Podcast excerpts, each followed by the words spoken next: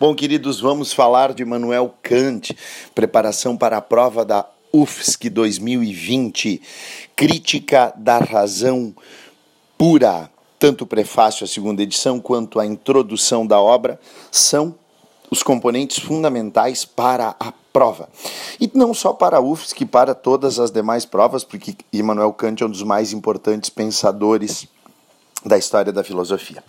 Kant promove a revolução copernicana do saber, ao retirar do objeto o centro do conhecimento e passar para o indivíduo pensante, para o indivíduo que analisa.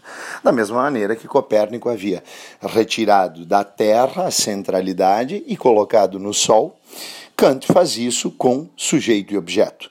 Os pensadores anteriores, tanto racionalistas quanto empiristas, centravam na tentativa de compreensão plena, total, do objeto a ser estudado, o centro de todo o conhecimento. Kant faz o inverso. Kant transforma o objeto em si em numeno. Não é número, é numeno. O númeno é o ser em si.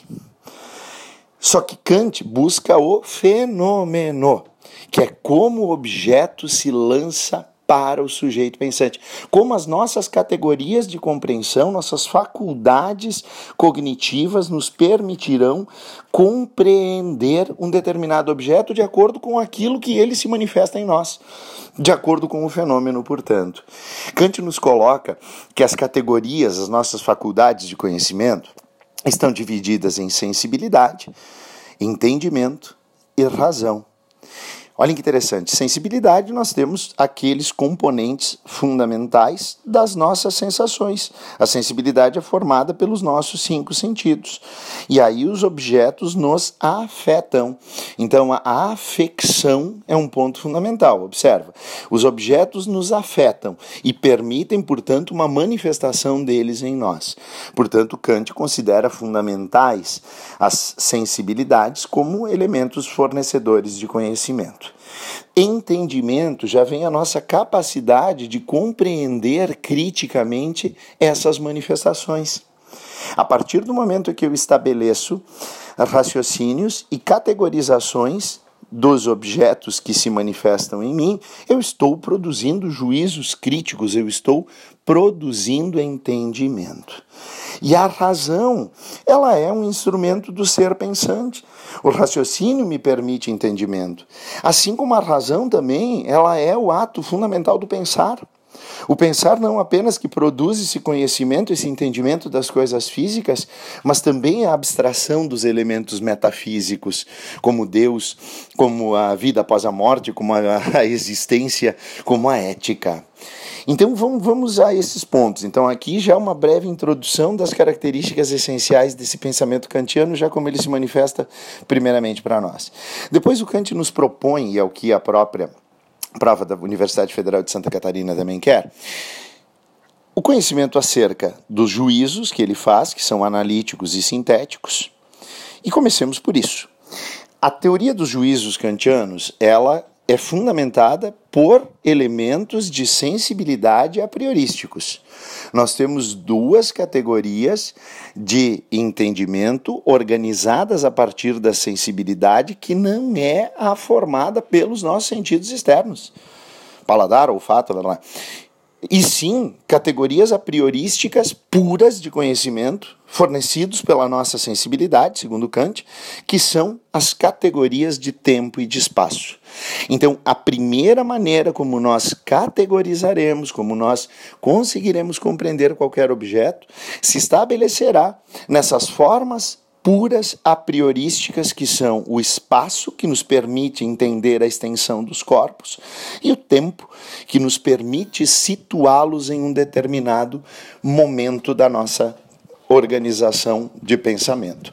A partir dessa condição, nós teremos essencialmente as categorias kantianas estabelecidas, a partir das condições de tempo e espaço.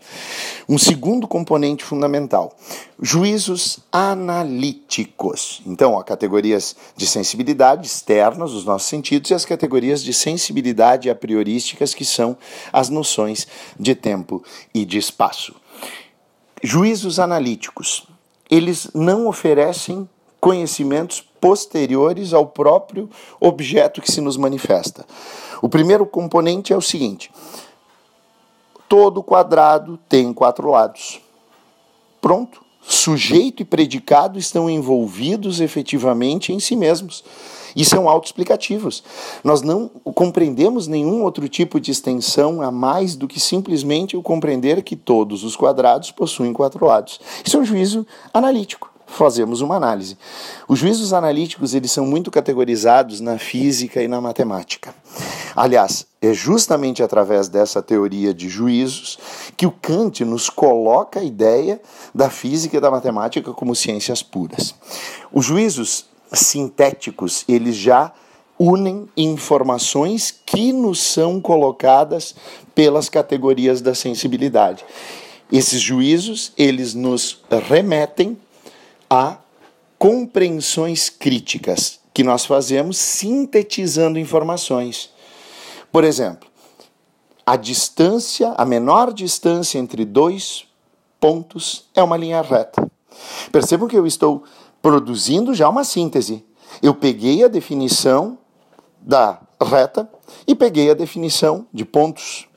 Esses dois objetos, ponto e reta, eles nos eram colocados dentro da categoria dos juízos analíticos. Só que agora eu vou produzir uma síntese, então aí ele já passa a ser um, um conhecimento sintético, um juízo sintético. A menor distância entre dois pontos é uma reta. Fiz uma síntese. E percebam, essa síntese é a priorística. Então nós temos já o juízo analítico e o juízo sintético a priori que usa a compreensão de tempo, usa a compreensão de espaço e estabelece uma determinada categoria de compreensão que acontece antes de qualquer experimentação. Eu não preciso fazer uma experimentação para que essa operação matemática da distância entre dois pontos ligadas por uma reta se compreender como um conhecimento efetivo e puro. É nessas categorias a priorísticas que Kant afirma as, as ciências da física e da matemática.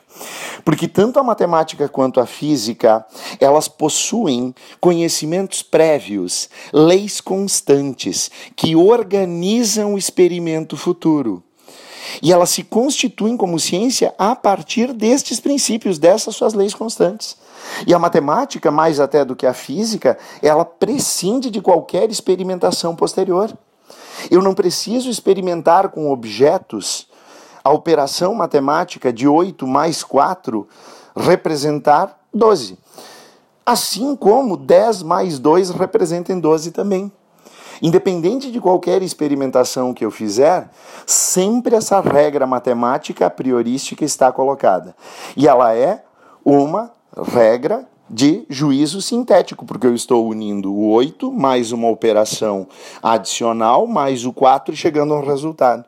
Percebam que aí nós estamos ainda em juízos analíticos e depois juízos sintéticos a priorísticos. A física primeiro estabelece as suas leis para depois as confirmar, as ampliar através das experimentações. E isso é a categoria fundamental das ciências, da matemática e da física em Kant. O outro componente essencial é que nós chegamos aos juízos sintéticos a posteriori. Esses irão acrescentar uma série de informações que nos permitirão formular juízos críticos acerca do objeto estudado.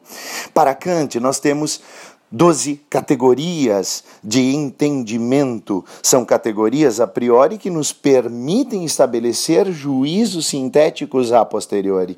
E aí ele coloca a ideia da multiplicidade ou da unidade, da realidade, da negação, das relações, de modalidades, de quantidades, de qualidades, enfim, doze categorias de compreensão críticas que para ele formam o nosso juízo e nosso entendimento. E a partir dali, o que, que nós fazemos? Nós permitimos que o objeto se manifeste para nós, se torne um fenômeno manifesto para nós. E é a partir deste fenômeno que nós vamos produzindo as sínteses que nos levam à compreensão a posteriori de determinado objeto, nos valendo tanto dos conhecimentos a priorísticos que temos, quanto dos conhecimentos a posteriorísticos que temos, resultados das nossas experiências. Então, essa é a teoria dos juízos de Immanuel Kant. Ela é complicadinha, mas ela é muito, muito, muito adequada. O outro aspecto, agora o terceiro e último ponto, porque aqui eu já trabalhei com vocês, juízos analíticos e sintéticos e a cientificidade da matemática e da física. Para Kant, agora o último ponto, o caminho da metafísica tradicional. Kant não aceita a metafísica como um componente científico. Para ele, a metafísica é uma especulação filosófica. Ela se vale da racionalidade, ela se vale em algumas circunstâncias também da experimentação, mas a metafísica ela é um componente muito mais abstrato. Por exemplo, vejamos a própria categoria da ética. E a ética, ele pensa na ética como ética do dever, fundamentado num raciocínio prévio. E aí ele trabalha a metafísica com esse caráter especulativo de um pensamento que o homem se vale na tentativa de racionalizar compreensões daquilo que não são os componentes físicos. Então, para ele, a metafísica, ela precisaria, e aí ele não nos dá essa resposta, mas ela precisaria formular caminhos para a cientificidade dos seus componentes que não estavam colocados naquele momento e que, portanto, para Kant, no final do século XVIII, metafísica não caminhava como uma das ciências, e sim como uma especulação do pensamento. Então, gente, fiz o resumo desse que é o pensamento kantiano necessário para a prova da Universidade Federal de Santa Catarina e uma síntese desse pensador tão fundamental na formação do conhecimento. Um beijo a todos, excelente prova.